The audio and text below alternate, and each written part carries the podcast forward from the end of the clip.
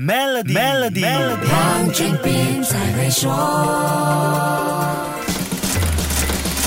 你好，我是黄俊斌。在我们高谈阔论第四次工业大革命和元宇宙这些科技大命题时，如果说艺术和人文知识是智能科技不可或缺的重要元素，我想很多人都会不相信，甚至会扑哧一笑，觉得是无稽之谈。我就从教育的发展趋势来跟你说起。最新的世界大学排名出现了一个奇特的现象：二零二二年泰晤士高等教育世界大学在艺术和人文类学科的大学排行榜中，全球排名第一和第二的大。大学竟然是以培养科技和工程人才著称的美国史丹福大学 （Stanford University） 和美国麻省理工学院 （MIT）。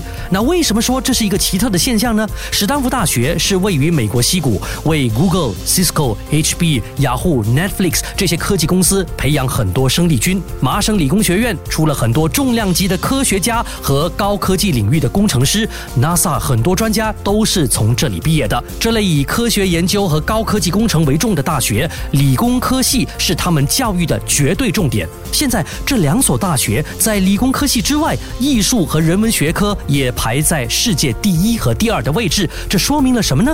是不是跟未来科技发展有关呢？麻省理工学院的两个文学院的院长在写给泰晤士高等教育报告的文章中给出了答案。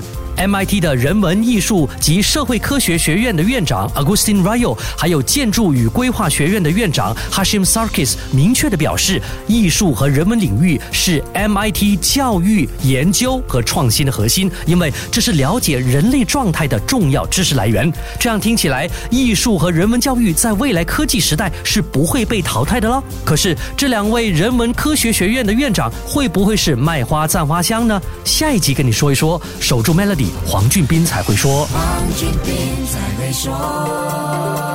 与 Maybank Premier 一起携手共创致富之道，快到 Maybank Premier Wealth.com/rewards，为您寻个量身打造的解决方案，需符合条规。